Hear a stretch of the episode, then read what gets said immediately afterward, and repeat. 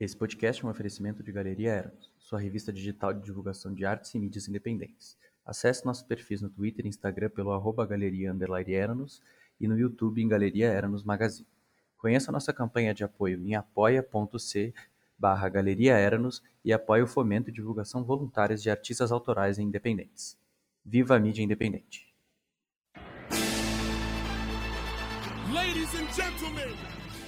Prólogo. A guerrilha retoma seu debate tocando em um assunto que infelizmente perpetua em nosso dia a dia e merece ser discutido: masculinidade tóxica. Sua nocividade social e consequências em todas as esferas da sociedade, desmembrando estudos e mídias sobre o assunto e soluções possíveis. Os integrantes discutem e também fazem uma autocrítica como atores desse assunto e suas convenções problemáticas. Afinal, meninos serão meninos? Resenha.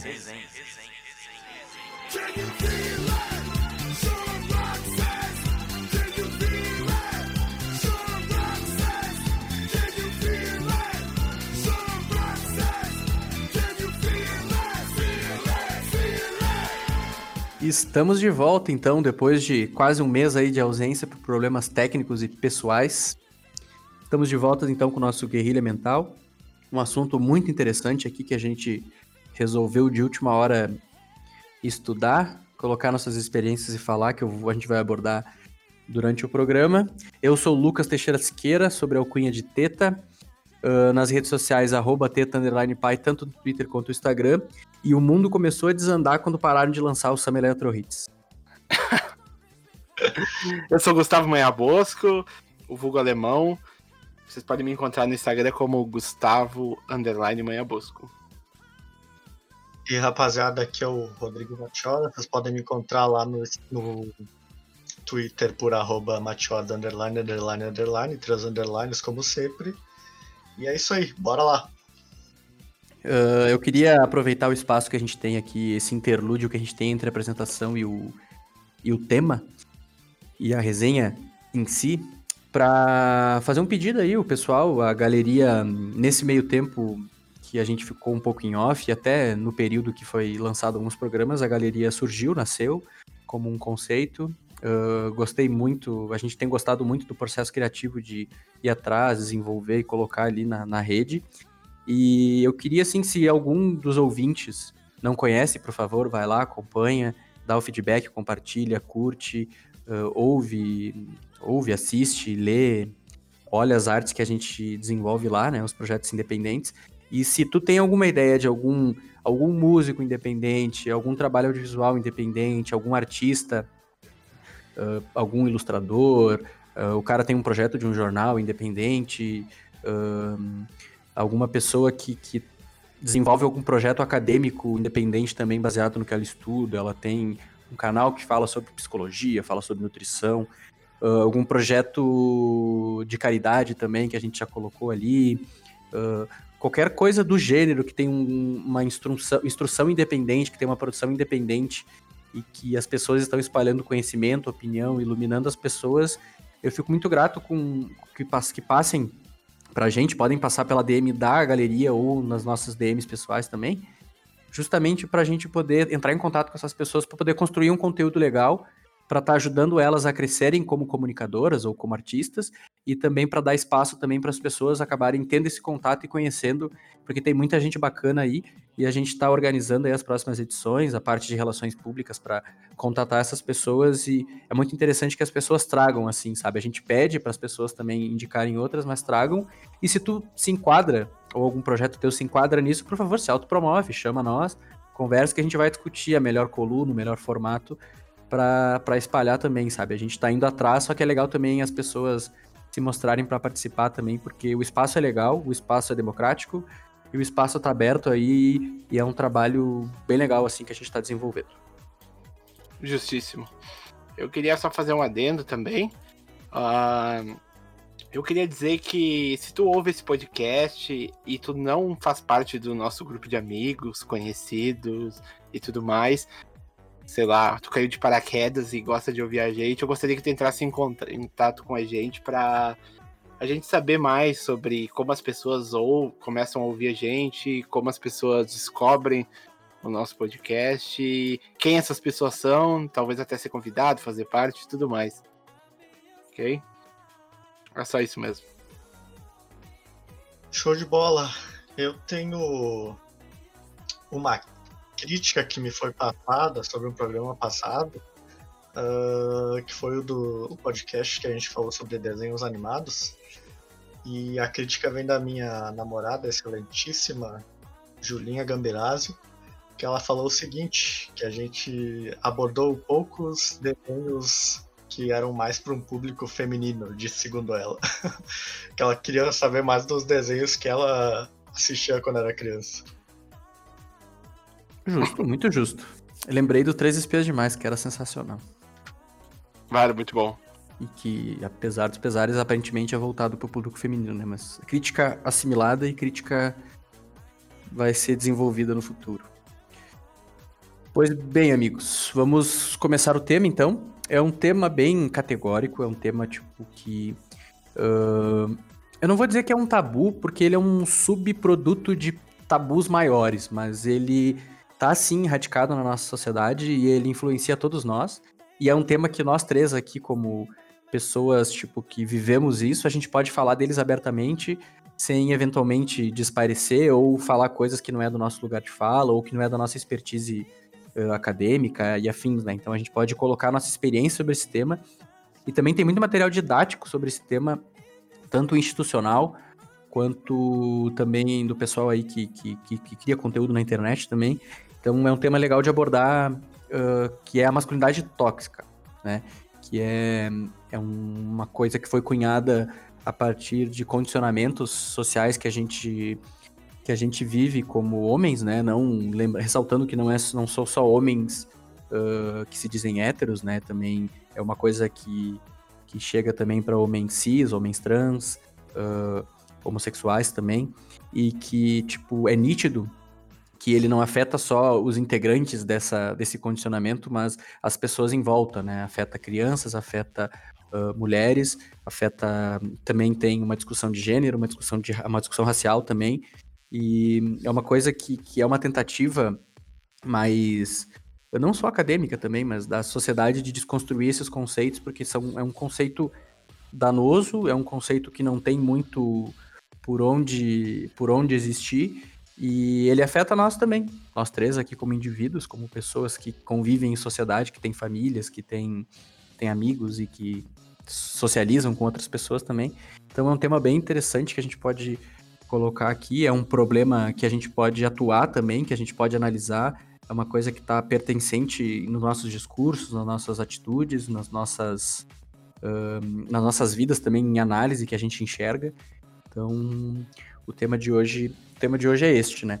Uh, queria que os rapazes aqui fizessem algumas considerações de, de como vocês veem essa desconstrução e, e, se vocês, óbvio que também vocês como indivíduos na sociedade e vocês como, como pessoas que veem informação e tal, o que, que vocês estão sentindo dessa desconstrução?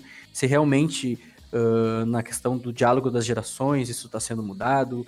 Se ainda na nossa geração ainda é um tema que precisa ser abordado ainda com mais profundidade, se isso nos impacta também durante o dia, não só a masculinidade tóxica, mas também a, a desconstrução, né, e como isso está sendo feito, qual é a visão de vocês, né?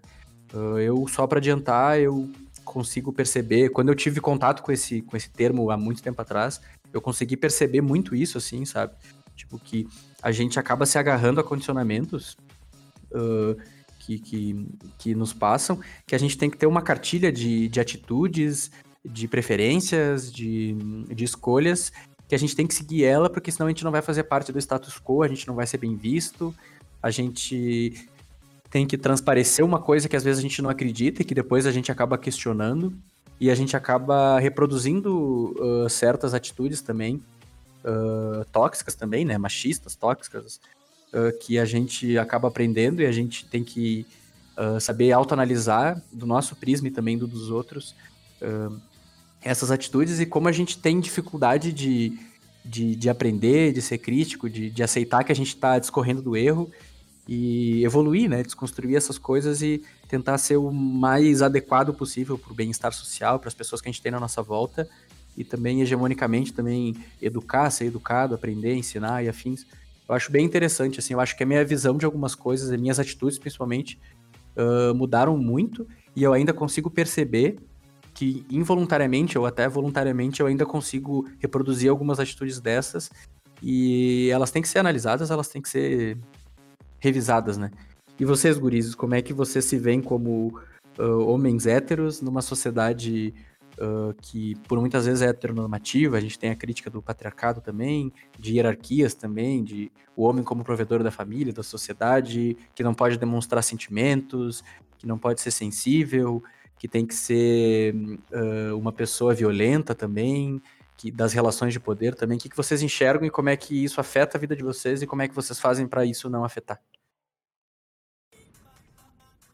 Cara, na minha vida eu consigo enxergar em tanto na família quanto círculo de, círculo de amigos, tanto na sociedade em geral, que é uma coisa bem cultural, bem enraizada, né? É, muita coisa, como tu falou, a gente acaba reproduzindo desde quando é criança. Uh, é assim que nos ensinam, é assim que a gente vê as coisas, em, tanto em filmes, às vezes em músicas, enfim, tá espalhado por aí, né? E o que que acontece? Eu fui. Uh, demorou um pouco, eu acho talvez demorou muito, até eu perceber algumas é, características dessa masculinidade tóxica. Então, eu posso te dizer assim que por exemplo, acontecia bastante na, no colégio, né, na escola, que é onde tu mais participa. Então, eu sempre fui uma pessoa que nunca gostou de jogar futebol, cara. Eu sou péssimo em futebol, não gosto. E aí o que que acontece? Uh, lá na escola, assim, de vez em quando, ah, tu não tava afim de jogar, tu jogava mal, e os caras começavam a te tirar pra, pra gay, esse tipo de coisa, sabe? Só que tu acaba reproduzindo certas coisas. E eu me lembro que até em dado momento eu mesmo acabei reproduzindo esse tipo de coisa com um primo. Uh, para te ver como é que é, né? E tu comentou sobre uh, se a gente achava que era uma coisa que estava sendo bem trabalhada na sociedade. E, cara, infelizmente eu acho que eu tô, tenho uma visão um pouco pessimista, pelo menos no, no meu convívio aqui. Uh, eu acho que sim, tá tendo mais lugar para essa discussão e muita gente está percebendo certas coisas, mas eu ainda acho que é pouco, porque eu geralmente tenho até uma mania, sabe, de achar que as coisas, que a sociedade uh, são reflexo das coisas que eu penso. E eu sempre tenho que fazer uma volta para compreender que não, né? Que não tem nada a ver uma coisa com a outra. Mas de primeiro momento isso sempre acontece comigo. E o que que acontece? Eu acabo botando uh, entre a, talvez a gente pode chamar de qualidades uh, em outros homens, por exemplo. E daí tu vai conviver com tá com algumas pessoas no círculo de amizade ou no trabalho, enfim, em qualquer lugar, e tu acaba percebendo que essa masculinidade tóxica acontece muito, muito, muito, muito e sem, é, sem consciência. Então, isso é o que me choca mais. Eu acredito que, sim, algumas coisas estão mudando, mas eu acredito que é muito lento. Acho que o Alemão pode completar alguma coisa aí? Ah, talvez não seguindo a tua linha de raciocínio, mas talvez complementando com outro raciocínio que pode ser também, né? Ah, Uh, sobre minha opinião geral sobre o assunto, uh, basicamente eu acho que isso é uma coisa que é difícil uh, a gente vencer, sendo que 99% dos homens foram criados da mesma forma, recebendo aquelas críticas, por exemplo, ah, virar homem, isso é coisa de viadinho, esse tipo de coisa, né? Então, eu acho que todo mundo teve pelo menos alguém que, que teve essa influência tóxica na vida, principalmente quando era criança ou quando era adolescente e tudo mais. E isso eu acho que acaba gerando essa, essa cadeia de, de declínios sociais, ou talvez isso pode ser visto também como uma evolução. Por quê? Porque isso faz com que as pessoas de hoje vejam o quanto aquilo era errado e não repassem isso. Então acaba que tu consegue ver isso pelos dois lados. Claro, uh, eu acho que, na minha opinião, eu acho que o impacto negativo disso é muito maior que o positivo. Mas se a gente não pudesse ver que isso estava errado, a gente não teria como evoluir dessa forma. Então, basicamente, uh, uma outra ideia sobre a masculinidade tóxica é que eu acho que isso está distinto muito em grupos sociais. Uh, como isso? Eu acho que que a questão da dos grupos sociais eles têm bastante diferença na forma que as pessoas são criadas e como essa masculinidade tóxica é passada para frente. Uh, algum de vocês discorda de mim nessa ideia? Cara, então, primeiro só para complementar o que o Rodrigo falou, é, é, muito interessante como a questão da escola pesa muito, né? Porque é a primeira grande experiência social que a gente tem, né? Tipo, que a gente tem acesso a pessoas de convivência diferente, pessoas de visões diferentes, pessoas diferentes, né? E como, tipo, a gente assimila muita coisa e como a gente reproduz e como isso prejudica em casa e, e no futuro e tal. Uh, só eu acredito que é uma questão de responsabilidade a gente se conscientizar e a partir da consciência a gente colocar para as pessoas e se colocar para nós mesmos também, né? Porque a autocrítica vem antes de tudo. Porque o problema desse, desse processo é que a gente aprende, a gente uh, uh, uh, assimila, reproduz, e ela não prejudica só o indivíduo que reproduz, ela prejudica todo o entorno, né? Ela prejudica pessoas de, de vários tipos de, de contato com essas pessoas, né? E, tipo, isso acalenta muita coisa, porque tem aquela história do que o homem não pode uh, ser, ficar doente, o homem não pode uh, falar, uh, procurar auxílio de, de, de, problema mental, porque ele não pode demonstrar sentimentos. isso prejudica, isso faz os homens ficarem mais violentos, isso fomenta a violência doméstica, tanto para com parceiras, mulheres, quanto para crianças. isso aumenta a taxa de homicídio, eu estava vendo um artigo ali que os homens são protagonistas da violência no Brasil, tanto como uh, atores da violência, como vítimas da violência também. Uh, isso faz.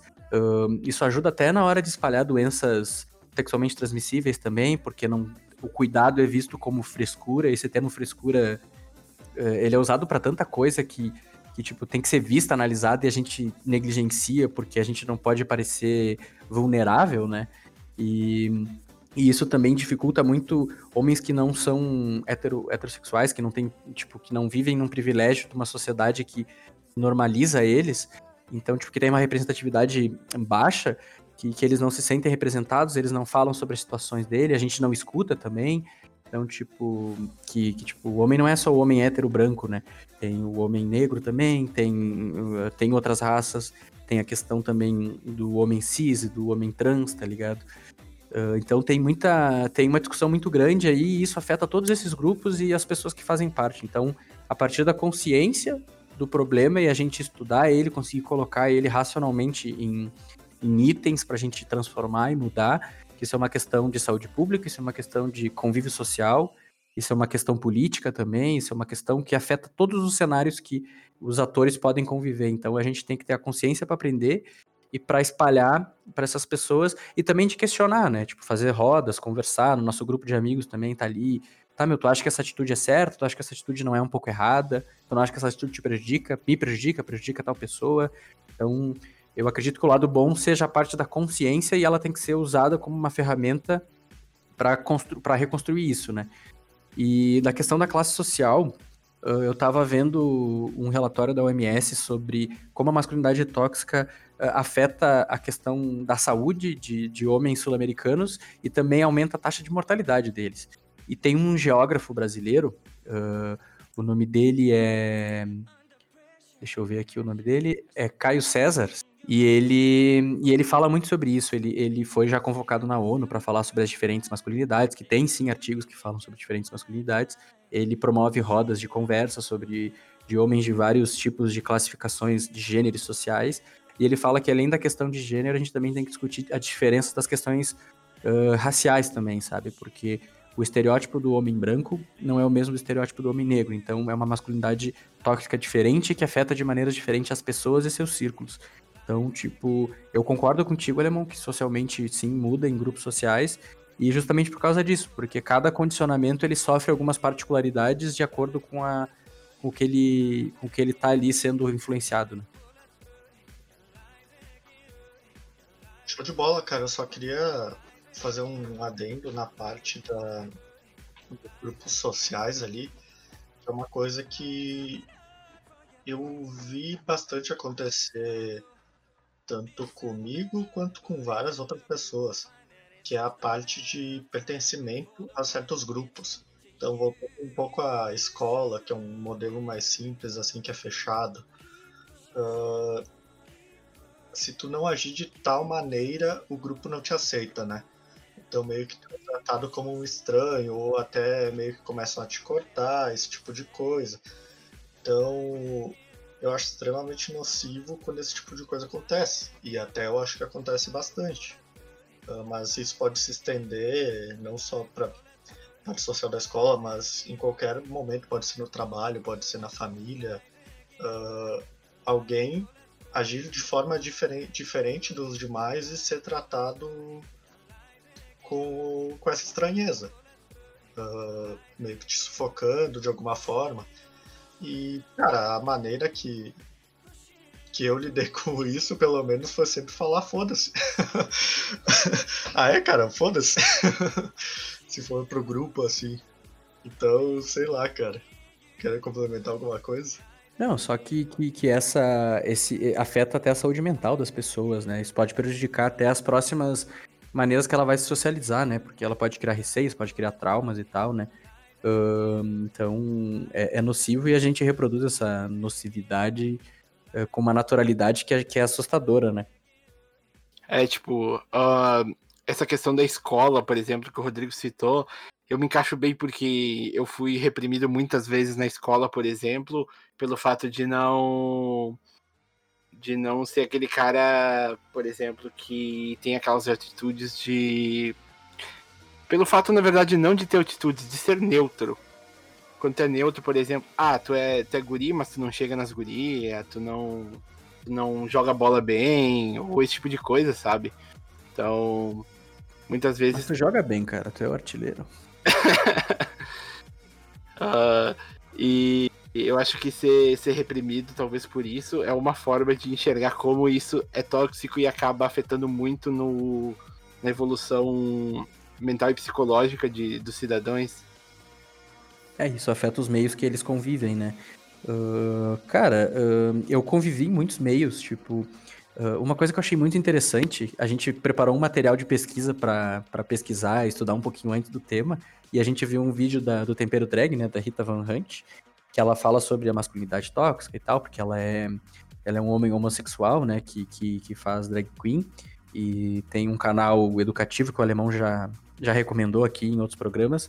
Um canal educativo que tem uma pegada pedagógica e didática sensacional, que ela fala de literatura, sociologia, coisas do gênero, e ela fez um programa só falando sobre isso, né? E a, a, a, ela fala muito sobre como grupos. Existem grupos uh, homoafetivos, uh, não sei se foi bem esse termo que ela cunhou, de homens, né? Tem quartel, nas empresas também, tipo, tem a questão ali de alguns setores serem predominantes. Claro que isso tem uma questão de espaços também para as mulheres, que é uma questão que se trata de, de, de, feminismo, que é uma coisa que a gente nem pode abordar tanto, porque a gente tem que trazer um material didático melhor e também pessoas que têm um lugar de fala mais adequado para isso, né? Trazer mulheres também para falar sobre isso.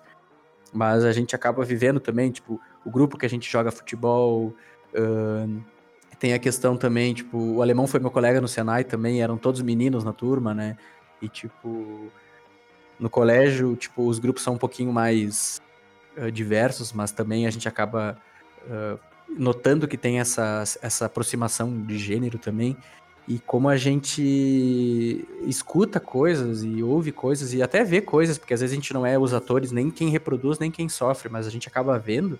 E como isso é complicado, né, cara? Tipo, se o cara não joga bola, que nem o Rodrigo, ele já tem, já ganha um rótulo que, que é mais do que descabido, que é óbvio que ele é o rótulo que é usado. Coisas assim, né? E a gente também, tipo, uh, a gente tem um jeito de se vestir também, um jeito de, jeito de andar, jeito de sentar, jeito de falar, jeito de abordar mulheres também, que é, cara, sem poupar palavras ou falar de um jeito bonito, é escroto pra caralho, né? Tipo, o jeito que a gente é ensinado e como isso também uh, é infelizmente aceito, né? Como, tipo, a gente passa pano para isso, né? Tipo, ah, tudo bem, ele é o cara ali, não sei o que, tudo bem ele fazer isso. Mas, tipo, isso tá errado também. A gente tem que saber ver quando a gente faz isso também e saber filtrar também esses momentos. Saber chegar no amiguinho também, batendo no ombro, ó, oh, cara, tu não tá sendo uma pessoa educada, tu não tá sendo uma pessoa correta nesse aspecto.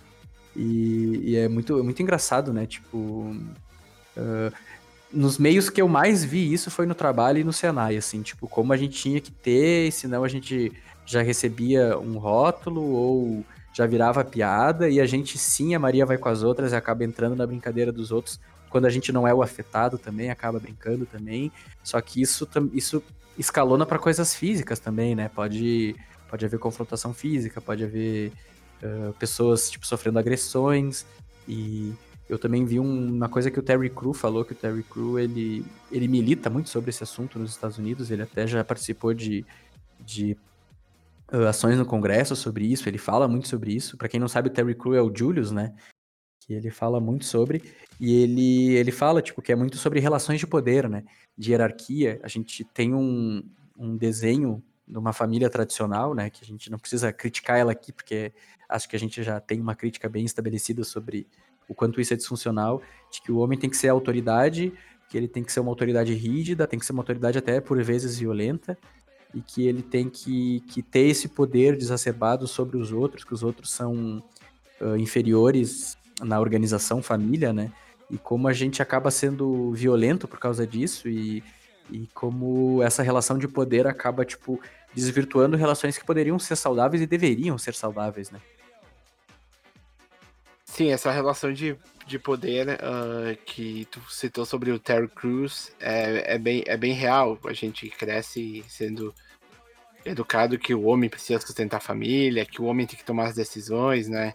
Que o homem tem que administrar o dinheiro da família, esse tipo de coisa, né? Isso acaba isso acaba gerando aquele ensinamento básico, né? Que provavelmente o filho dele vai querer fazer a mesma coisa, porque ele viu que o pai foi assim e deu certo, né? Então.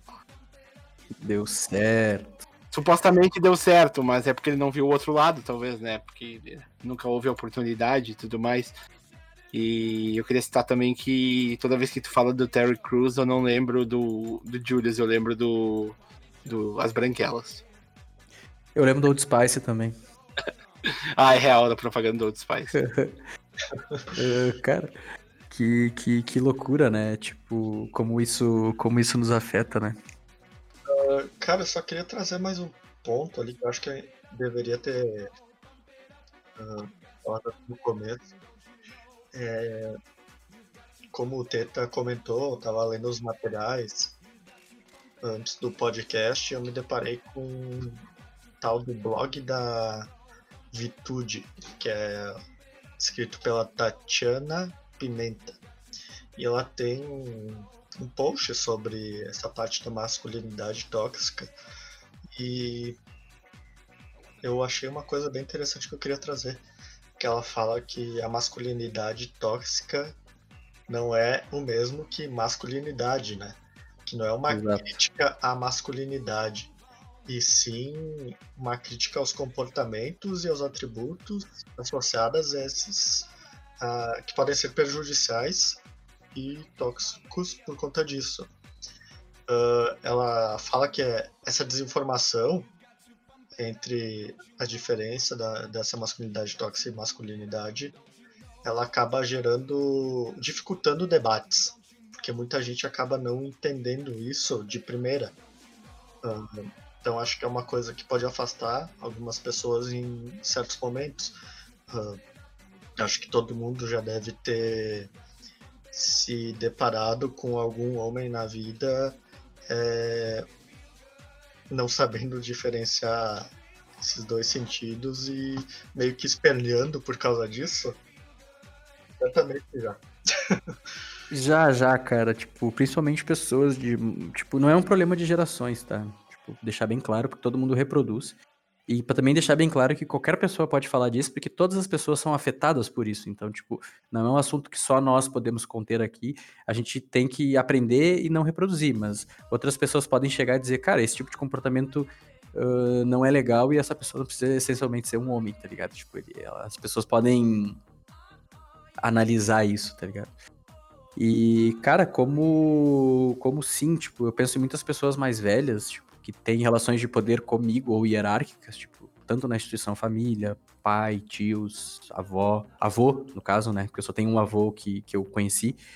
Um, colegas de trabalho também, tipo, quando eu trabalhava numa empresa também, numa metalúrgica, uh, tipo, como, como, tipo, alguns assuntos eram sempre tocados, sabe? Tipo, alguns assuntos que são totalmente disfuncionais, alguns assuntos que, que são só para para justamente contar vantagem ou para estabelecer esses comportamentos tóxicos também, de ter posse, de, de ser reprodutor, de ter uma certa virilidade, sabe? Então, tipo, é bem, é bem complicado. E quando entra num assunto mais, mais delicado, uma coisa que, que não faz parte dessa cartilha, né, pré-estabelecida, uh, é mal visto, ou tu percebe que as pessoas reprimem, tu mesmo às vezes acaba reprimindo ou reprimia mais. Então é bem complicado. Até me ocorreu aqui, tem uma série do que tem no Amazon Prime que se chama Homens, que é escrita e dirigida pelo Fábio Porchat e estrelada por ele também. E ela é muito interessante porque ela toca muito nesse assunto do machismo e da masculinidade tóxica também, sabe? De como a gente reproduz certos, certos comportamentos, de como a gente uh, tem resistência para desconstruir eles também, para aprender, em vários aspectos, assim, sabe? Tipo, na sexualidade, na relação em sociedade, no trabalho. Um, também tem relação, em relação familiar também. Tem também em relação nas diferenças também de gênero também. Tem um pouco da questão racial também. Fala sobre aborto. Enfim, ela, ela tenta ser didática numa pegada mais humorística, vamos dizer assim. Uh, e, ela, e ela ensina, assim, tipo, tu acaba gostando de ver pela questão uh, da graça, né? Porque o, o Porchat domina muito esse negócio de saber transformar opiniões e, e, ideias em.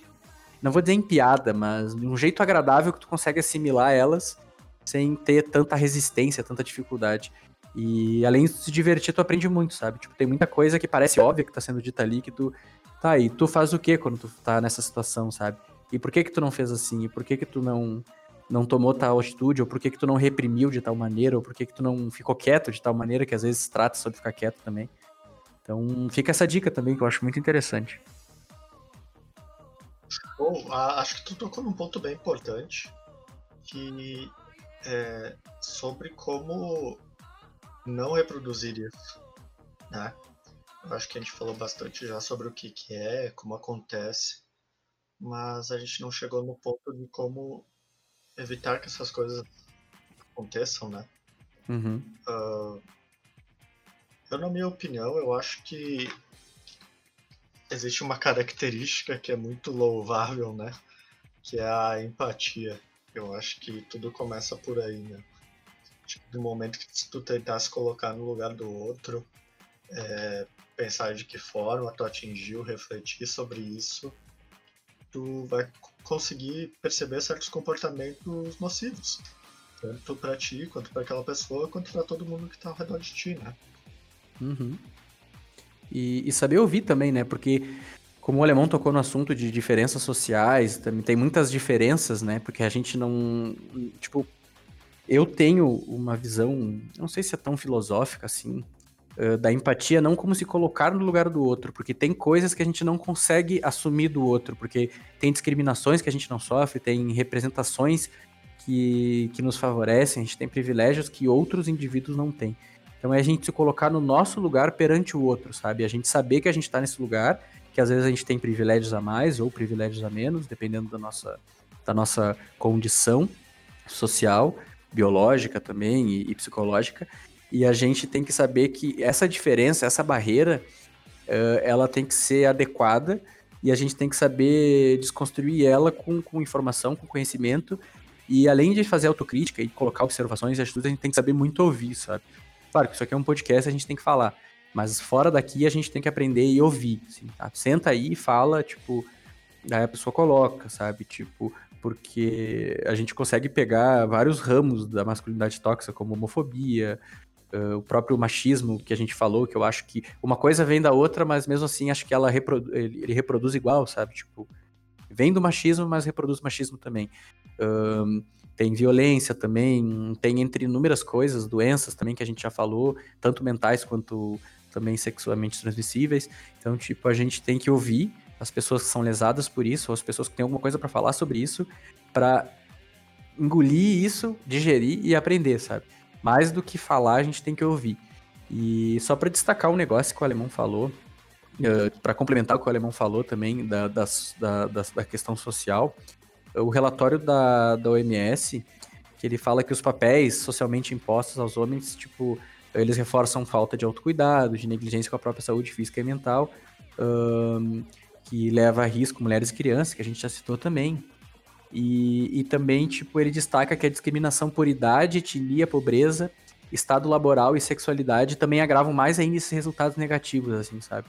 Então, tipo, dependendo uh, qual, qual grupo que tu se encaixa, ela pode ser menos ou mais nociva, ou pode acabar se apoderando uh, da, do preconceito dessa, ou reproduzindo esse preconceito e pluralizando ainda mais a toxicidade disso, né? E esse mesmo relatório, ele coloca algumas soluções. Eu não sei se vocês têm mais alguma coisa para falar da problemática, mas alternativas a isso, né?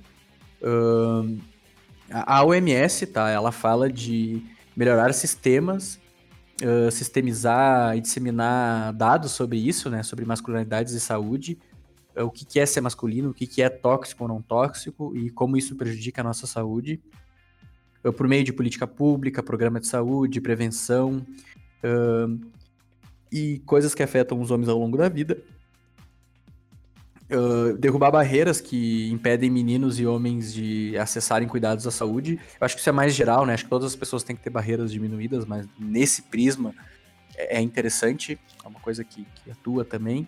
Uh, desenvolver iniciativas intersetoriais também que incorporem a saúde em políticas, particularmente na educação. Então, essa parte de educar, eu acho que podia ser uma coisa e que podia ter uma pegada pedagógica, né? A gente podia aprender isso uh, no colégio, na faculdade, uh, enfim, a gente podia aprender muito sobre, sobre esses conceitos, né? Óbvio que isso deve, pode estar sendo já trabalhado, né? Mas é uma coisa que, que só reitero se, se é uma coisa que já existe uh, nos sistemas educacionais também, né? abrir espaço para todas as comunidades, né? Homens, mulheres e comunidades LGBTI+, também, também tem a questão racial também uh, capta cap promover capacitação em gênero uh, e masculinidade para trabalhadores do setor da saúde. Então eles têm que saber também, né, sobre isso, que daí como a OMS é da saúde, ela fala sobre isso. E também para finalizar, fortalecer programas de prevenção e promoção de saúde voltado a crianças e jovens, não só sobre sexualidade, mas também sobre a questão do gênero masculino em si, de como tratar bem uh, parceiros sexuais também, porque a gente vê que existe ainda muito abuso, uh, físico, psicológico, sexual também, que isso é muito normativizado, isso não é punido, isso não é aprendido, né? E a gente acaba vendo muita gente falando sobre isso também. E como, eu não sei se é o caso de vocês, mas para mim isso me, tra me traz uma repulsa muito grande, porque a gente acaba vendo na internet certos relatos, principalmente de meninas uh, adolescentes falando sobre como elas foram abusadas, sabe? E questões de estupro, abuso, e como isso é terrível, né? E eu acho que. Eu acho não, isso é um subproduto dessa toxicidade, né? E que faz a gente aprender que até certo ponto, claro que, que tipo, é uma coisa. Uh, não é ensinada diretamente, sei lá, o teu pai fala isso, ou a tua família fala isso, mas como sim existe esse condicionamento a, a, a, certas atitudes ou que fazem essas atitudes serem passíveis de passar pano, né? E isso é terrível, né? Uh, e, e, é isso aí. É, basicamente foi essas alternativas da OMS. E como eu citei o Caio César antes, ele é um geógrafo, ele fala sobre diferentes masculinidades, ele já participou de fóruns da ONU e ele promove grupos, inclusive esse é um sonho dele que isso se nacionalize e se espalhe pelo, pelo país. Ele promove grupos de encontro de rodas, né, de homens de, de inúmeras comunidades uh, e diferentes grupos, né, uh, para conversar sobre a masculinidade de cada um, como isso afeta cada um e o que eles podem fazer para entender mais a do outro e também para como indivíduos uh, aprendendo e se autocriticando, desenvolverem isso como uma coisa uh, socialmente aceita, né? Então, é bem legal esse trabalho do Caio César, vale a pena procurar artigos sobre ele, procurar publicações também e até o próprio material que ele desenvolve, escreve.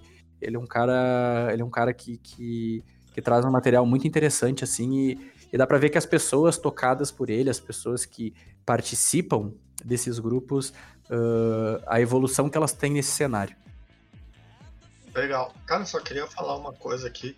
Uh, não vou falar por mim, mas eu acredito que vai se aplicar a vocês também. Uh, que a gente não tá falando como se a gente não errasse de vez em quando, né? Como a gente não, falou, não. É a gente reproduz coisa, bastante. Exato, é uma coisa muito cultural. E não é para parecer que, nossa, como eles são perfeitos, não são tóxicos de nenhuma forma. Não é isso, é uma coisa que tu tem que estar tá sempre pensando e sempre tentando melhorar. Inclusive, eu acho que a gente é muito assim, sabe? Tipo, como a gente tem um convívio nós três, uh, eu não consigo lembrar particularmente de algum momento, mas eu sei de momentos que nós participamos que a gente acabou sendo uh, ou aceitando isso, porque a passividade, a apatia próxima a atitudes tóxicas, nesse sentido, também, também são inadequadas, né? Exato. Então, então não, a gente consegue enxergar, sim, exatamente. Então, tipo, a gente, a gente... erro, né? Não, a gente erra, a gente pode ter discorrido de um erro antes aqui, quando a gente conversa, durante, depois, e com certeza a gente vai discorrer de muitos erros e vai reproduzir muito isso ainda. Mas eu acho que essa consciência sobre isso já é um caminho para melhorar isso, sabe? E como a gente pode educar, se eventualmente a gente for pai, ou se a gente participar de um grupo uh, de estudos, ou, ou um grupo de trabalho, e a gente uh, ver situações como essa, como a gente pode colocar esse assunto em pauta, como a gente pode, sabe, e, e também evitar que essas situações aconteçam com alheios, né? Então a gente, tem que, a gente tem que saber que a gente não. A gente, como a gente também pode fazer parte da solução, mas a gente com certeza faz parte do problema. É uma, é uma bela frase. Entender que a gente faz parte do problema e entender que a solução só vai vir da gente mesmo é muito, muito importante. Com certeza. E, claro, tem outras, outros aspectos uh, de estudos que também estudam sobre isso, né? Tipo, tem outras pautas que a gente pode trazer no futuro, que desenvolvem de uma maneira mais epistemológica, de uma maneira de outras abordagens que a gente pode colocar. A gente quis colocar mais uma visão nossa do cotidiano e do material que a gente pesquisou, estudou sobre isso, né? Porque tem coisas que a gente não pode se apropriar para falar, justamente para não para não discorrer do erro de ser superficial ou às vezes até ignorar o ponto principal de, de alguma discussão, né? Mas com certeza isso serve de complemento para outras discussões que são mais. que também são importantes socialmente, né? Uh, eu acho que para concluir tudo isso, a gente só precisa tentar aceitar, se pôr um pouco mais na, na pele uh, de quem sofre com, com esse problema da, da toxicidade Uh, e, e também entender que, que esse problema ele pode um dia acabar afetando nós mesmos de, de uma forma que a gente pode não esperar, mas vai acontecer. Não, nitidamente afeta, cara, porque, tipo, eu já consigo reparar de, de, de coisas que, que, que aconteceram, tipo, na minha vida e que tiveram um retorno de, como consequência que foram por causa de coisas perpetuadas por isso, de coisas que eu, erros que eu cometi por reproduzir essas atitudes. E pessoas que passaram pela minha vida ou que estão na minha vida, eu consigo ver que elas, tipo, claro que quem sofre fora sofre muito mais. Uh, que sofreram consequências disso, sabe? Tipo, acabam perdendo vínculos, acabam se isolando, acabam tendo problemas uh, de saúde uh, de todos os, os, os, os tipos, né? Porque influencia. Então a gente, não só por essa questão, tem que ser porque é uma coisa inadequada que tem que ser mudada, mas sim a conta vem em algum momento. Então vamos para o nosso próximo bloco? Vamos, vamos, concluído aqui, um assunto bem, bem interessante. Eu acho que depois do programa a gente vai se debruçar sobre algumas atitudes, sobre alguns momentos da nossa vida e vai ver que a gente podia ter feito e sido diferente também. E é um assunto muito legal para ler, para se estudar também e para compartilhar. Vamos para o Cultura Guerrilha, então. para a gente passar nossas referências culturais aí.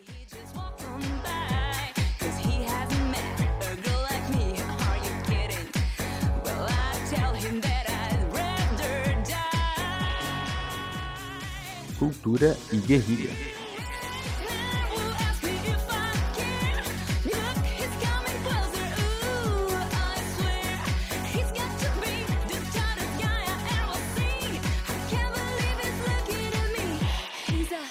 Voltamos, voltamos então com o nosso Cultura e Guerrilha, nosso último bloco aqui de, de indicações e referências culturais. Uh, infelizmente eu não consegui encontrar nada adequado ao tema para apresentar aqui. Existem inúmeras referências culturais e também acadêmicas sobre o tema, que a gente citou mais no programa. Porém, uh, como eu tô tendo uma dificuldade enorme de começar alguma coisa e assistir ela até o fim, com exceção de alguns filmes que daí é um tiro rápido, né? Coisa de uma hora e meia, duas horas. Uh, a última série, minissérie que eu consegui assistir, eu vou indicar aqui. É uma série chamada Devs. É uma série que estreou no FX e no Hulu. Ela estreou uh, nesse ano mesmo e já se findou, né? É um thriller de ficção científica de oito episódios. Ela é bem interessante. Ela tem uma produção bem audaciosa, ela é visualmente muito bonita. Uh, eu não conheço nenhum dos atores que participaram da série, então eu não não parece ser uma coisa tipo que gira em torno do, da popularidade do, do casting, né? Mas muito bem atuada também. Ela tem uma história bem interessante, a narrativa, o jeito que ela é contada, ela é bem arrastada no sentido de que tu fica angustiado um pouco, mas quando ela se revela, ela é muito, muito interessante, assim, sabe? E ela tem um plot twist que torna mais interessante ainda tu chegar até o fim dela. E ela basicamente conta, um enredo assim bem simples, para não dar muito spoiler, ela conta sobre um mundo. É uma distopia, novidades, eu trazer uma distopia aqui. Uh, no mundo onde existe uma grande empresa no Vale do Silício de, de computação quântica. E essa empresa tem alguns projetos secretos uh, sobre quantificar num computador uh, coisas do acontecimentos da nossa existência natural, né? Óbvio que isso mistura coisa quântica do micro com macro, né? Não é uma coisa cientificamente uh, possível, apesar de existirem discussões, mas é, é, fictício, né? E esses personagens ficam envolvidos nessa trama aí, tem um pouco de espionagem industrial, uh, questiona um pouco sobre a questão do governo atuar em cima de empresas, lembrando que como é no Vale do Silício nos Estados Unidos, então a gente tem uma ótica mais liberal do governo dar certas liberdades para empresas e tal, mas permeia mais na, de como alguns personagens centrais uh, ficam no meio disso, assim, sabe? Tem um pouco de filosofia no meio também, e o plot twist é bem interessante, eu gostaria muito que alguém visse para discutir comigo o final, porque uh, eu fiquei com uma pulga atrás da orelha no final, assim, de conseguir explicar ele ou entender ele mais claramente, assim, sabe? Fiquei bem boquiaberto no final. Então tá aí a minha, minha dica, Davis. Uma série nova aí que, cara, vale a pena ver, assim. Ela traz reflexões interessantes e para quem gosta de ver uma fotografia bonita, um roteiro bem escrito, vale muito a pena. Justo. Vamos lá. Um, hoje, mais uma vez, eu trouxe uma ideia de um, de um de algo do cinema nacional, que não é excepcionalmente do cinema nacional, porque ele tem uma participação uh, de, de alguns membros do, franceses, então ele é um filme franco-brasileiro. Uh, é um filme chamado Aquários, dirigido pelo Kleber Mendonça Filho, que é um, é um filme que ele não é tão famoso no, no nosso país ainda, mas eu creio que ele vai ser um dia pela forma que ele aborda várias coisas. Ele é um filme uh, que eu assisti há um tempo e eu achei várias, várias, vários questionamentos que o filme te traz muito interessantes. Uh, basicamente, uh, um, uma breve descrição do roteiro é uma viúva de 60 e poucos anos que ela mora num, num edifício na praia de Boa Viagem, no Recife, e ele e uma construtora comprou todos os apartamentos do edifício, menos o dela, que ela se nega a vender porque ela não quer vender. Porque a construtora ela comprou esses, esses apartamentos do, do edifício porque ela quer demolir e construir um novo. E ela se nega, então o filme gira em torno desse, desse assédio da, da construtora em comprar o apartamento dela, tanto que eles ficam fazendo várias várias uh, coisas para incomodar ela no edifício, para que ela desista de não vender e tudo mais. Uh, esse filme, uh, eu decidi trazer ele por, pelo, por ser um filme super bom e por outra questão, que ele foi indicado na pra Palma de Ouro no Festival de Cannes 2016. E, e o casting dele uh, trouxe junto com o, com o Festival de Cannes, eles trouxeram uma. Um, eles fizeram um protesto, porque foi no ano que a, a presidente Dilma sofreu o impeachment e tudo mais. Eles fizeram um protesto na apresentação uh, no Festival de Cannes, no tapete vermelho e tal. Então, eles fizeram um protesto passivo ali e ficou marcado isso. Então, tem várias, várias, várias estrelas no filme. Uma delas é a Sônia Braga, que todo mundo deve saber quem é a Sônia Braga e tal. Uh, vale a pena ver o filme. Uh, é uma indicação que realmente eu acho que, que vai ter um efeito positivo em quem assistir. E eu acho que é isso.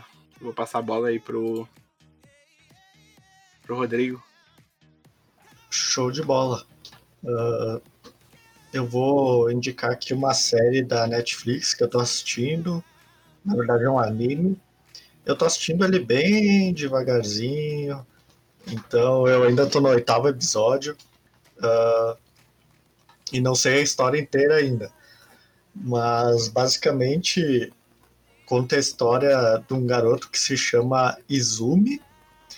E ele tem como é que eu posso falar isso, cara? No anime eles têm algo que se chama parasita, que é como se fosse um bichinho assim. E ele tenta invadir teu corpo. É um bichinho pequenininho, assim, deve ter o tamanho de um dedo. E ele tenta invadir teu corpo e chegar até teu cérebro e depois te dominar, meio que como se fosse aquela, aquele fungo das formigas, que eu não me lembro o nome. Uh, e daí, se ele chega no cérebro, ele toma teu controle do teu corpo e meio que tu deixa de existir, basicamente. Só que o que acontece? Quando esse parasita vai entrar pela narina do Izumi, uh, ele consegue jogar o parasita para longe e o parasita tenta entrar pela mão dele. E ele meio que estanca o braço, então esse parasita não consegue chegar até o cérebro. O que que acontece? Uh, ele se instala, instala ali na, no braço dele, no braço direito. E o que, que acontece com esse parasita depois que ele entra no teu corpo? Meio que tu ganha uns. Ah, é meio bizarro de falar, mas é como se fossem tentáculos de ferro, assim, e a mão dele se transforma. E esse parasita também ganha consciência, o que é bem engraçado, porque ele é totalmente apático à humanidade, assim, ele só vive ali porque se o protagonista ali, o Izumi, morrer, ele morre também. Aí eles ficam conversando, trocando ideia. Uh, essa parte é bem divertida. Uh, e o que acontece? Esses parasitas eles estão vindo da Terra, não se sabe pela explicação, cai do céu. E uh, eles começam a entrar no corpo de algumas pessoas e esses parasitas eles conseguem dominar o cérebro e daí eles se instalam na cabeça, meio que saem os tentáculos da cabeça, bem, bem estranho. E eles conseguem sentir a presença de outros ao redor. E meio que eles vão atrás desse Izumi. Uh, porque eles veem ele como como uma ameaça, como se fosse de outra espécie, algo assim. E daí fica essa indicação aí, é bem. É, eu, tipo, a série tenta se levar a sério, o anime tenta se levar a sério, mas eu não consigo levar a sério, eu acho só engraçado. Uh, e por isso que eu assisto. Então fica a indicação aí. Justo. Estanquem os braços na hora de dormir e fechem as narinas. Exatamente. E vamos ter que estar tá vendo Aquários ali, porque eu ainda não, não tive o prazer de ver. Uh, só para complementar, eu acho que ele foi pré-selecionado para concorrer ao Oscar de melhor filme estrangeiro como representante do Brasil, se não me falha a memória. Que a gente tem uma mania do cinema nacional, principalmente o cinema expressivo, assim, que, que tem um posicionamento ou tem um significado mais artístico, uh, ter muito mais visibilidade lá fora e ter mais conceito em, em festivais lá fora, né? Do que aqui dentro mesmo, né? Tipo, a mídia dá uma driblada assim, e às vezes o que não é do monopólio, da oligarquia, do cinema nacional, uh, acaba ficando um pouco de fora. E até o que é, às vezes, porque não vende, alguma coisa assim. Apesar da gente ter aqui próximo de nós mesmos um festival nacional que tem um conceito também interessante, né? E que premia bastante o cinema nacional. É, tipo, é uma questão bem que eu comecei a me, meio que me regrar há um bom tempo sobre a questão do cinema, que a gente tem muita coisa no Brasil, muitos filmes, séries e tudo mais que são muito bons mas a gente não dá o valor uh, que deveria a eles. Então eu acho que de um tempo para cá eu tenho me regrado mais e prestar bastante atenção no cinema nacional e valorizar, porque a gente tem muita coisa boa no nosso país. Não, é, é interessante porque não é uma coisa contra a qualidade e também a questão tipo da, da relevância social do que, do que é produzido pelas grandes emissoras, né? Porque tem muita coisa bacana também, só que às vezes a gente foca muito nisso, e também pode ser um problema nosso, não só de quem veicula, uh, de não procurar, né? Porque tem canais que são só educativos, tem canais que são só culturais, que tem um material mais. Não vou dizer verdadeiro, mas que, tipo, apesar da produção ser. Uh, às vezes nem tanto, mas ter uma qualidade menor, uh, mas eles abordam temas tem documentários, tem curtas, tem séries, tem muito material legal que é desenvolvido que a gente não chega em nós e a gente também não tem um hábito de procurar, como o próprio alemão diz que está tentando se, se regrar para isso. E a gente tem que olhar, né? Até, tipo, na nossa própria cidade tem cena audiovisual, tem cena musical, tem cena uh, de tudo que é tipo e a gente tende a negligenciar, né? Então a gente tem que prestar atenção nisso e também se analisar como pessoas que tem que absorver, porque como a gente também cria, a gente também tem que tem que também estender a mão para quem está do nosso lado para saber absorver, criticar, espalhar, compartilhar, aprender e coisas assim, né? É bem interessante isso. É tanto que, que uh, uma das coisas que me fez me fez dar mais atenção para o cinema nacional foi foi indicar um filme brasileiro a uma pessoa e ela me olhar e dizer, bah, mas não deve ser muito bom, é brasileiro, né? Aí eu fiquei pensando nisso e isso meio que me chateou um pouco, sabe? Porque de fato é uma questão de, ah, lança um filme novo de super-herói, lá todo mundo, ah, vamos correr assistir, vamos no cinema. Aí lança um filme brasileiro no cinema e ninguém vai, não tem nem bilheteria, nem bilheteria sabe? É, é e o espaço dos filmes nacionais, tipo, também, novamente, não é para questionar a qualidade deles e o porquê que eles existem. Uh, é para filmes que têm uma vendabilidade melhor, né? Tipo, filmes de comédia, filmes de, de ação. E a gente tem que tirar um espacinho, às vezes, para principalmente do cinema, para usar a arte do cinema para se conscientizar, né? E tem filmes como esse que tu falou, como o próprio Bacurau, que eu tive o prazer de assistir depois que tu me indicou e eu me impactou bastante a mensagem do filme e a construção do filme também. Uh, a gente também tem que saber criar um senso crítico analisando a arte, né? Não é só um desafogo ali, a gente tem que assimilar alguma coisa e tem muita coisa nacional que, que tem esse realismo, tem esse criticismo, né? E até os filmes brasileiros são mais bombados aí, que tiveram mais bilheteria, uh, Tropa de Elite, uh, Cidade de Deus, Cidade dos Homens, A Partilha, uh, O Pagador de Promessas. Central do Brasil. É, eles em si têm essa criticidade, assim, sabe? E eles são conhecidos e espalhados exatamente por isso, tá ligado? E, enfim, né? E o cinema abrange música, abrange literatura, abrange tudo, né? Então a gente tem que sim respeitar a cultura nacional e ela tem uma voz crítica muito interessante, a gente tem que dar espaço para ela sim. E legal esse teu uh, essa tua análise de, de procurar mais e trazer mais, né? Até vou, vou me sentir atingido por essa tua crítica para eu procurar não só assistir, mas também espalhar mais coisas tipo de, de caráter nacional também aqui nesse, nesse quadro que a gente tem. Claro, sim. Show de bola. Então é isso, rapazes. Muito boa resenha hoje.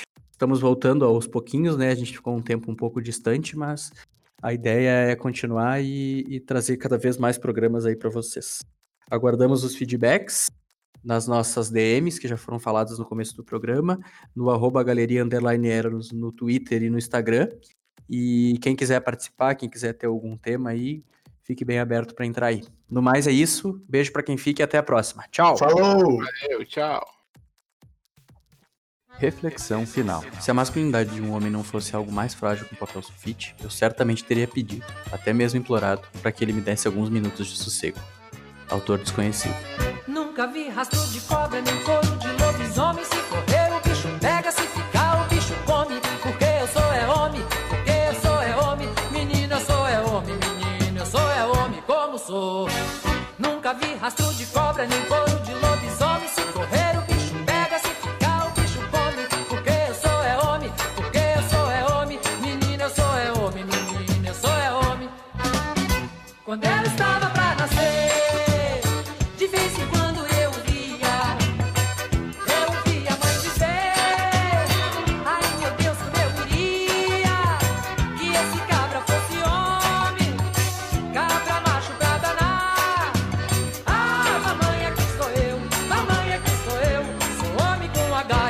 sou.